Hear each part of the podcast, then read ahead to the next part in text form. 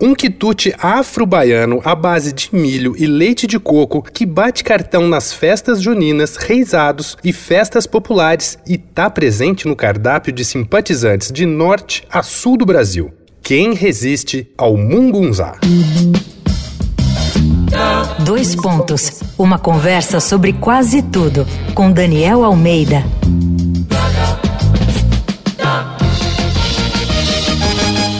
Na série Doces Bárbaros aqui do Dois Pontos, o tema são doces tradicionais e nesse episódio a iguaria tem muitos nomes. Mungunzá, canjica, canjicão, canjiquinha, chá de burro, mucunza. Pode escolher a alcunha que preferir para evocar o prato feito com grãos de milho branco ou amarelo, triturados com sutileza, cozidos em um caldo de leite de coco, açúcar, canela e cravo da Índia.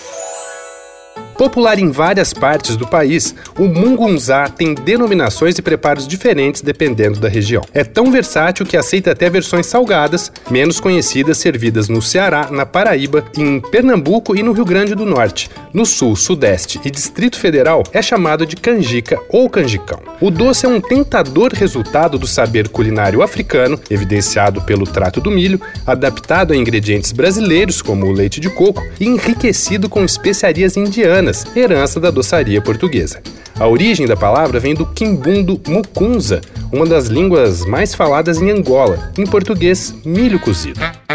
O mungunzá é um primo próximo da cachupa de Cabo Verde, um prato salgado feito com milho cozido, feijão e carne, no caso da cachupa rica, ou então milho cozido, feijão e peixe, da cachupa pobre. Embora tenha como ingrediente principal o milho, originário das Américas, é indiscutível a marca africana em suas veias. Um exemplo é o mucunza, ou ebo, receita semelhante utilizada como comida ritual na cultura GG Nagu. Nas palavras da cozinheira e pesquisadora baiana Lina, radicada na França, o mungunzá é um genuíno prato brasileiro, já que congrega as três culturas culinárias que são a base do nosso saber fazer: a africana, a indígena e a portuguesa. A autora do blog Show de Patat, ou Batata Quente, vai mais além e escreve que o prato, repleto de memórias afetivas para muita gente, abre aspas, nos mostra tão simplesmente do que somos feitos, quem somos nós, os brasileiros.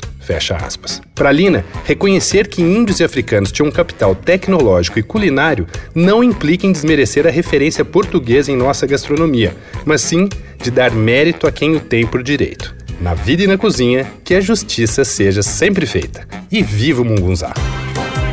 Entra lá no arroba Danico Illustration e dá uma olhadinha nas ilustras que eu tô fazendo inspiradas na série Doces Bárbaros. Eu sou Daniel Almeida, dois pontos.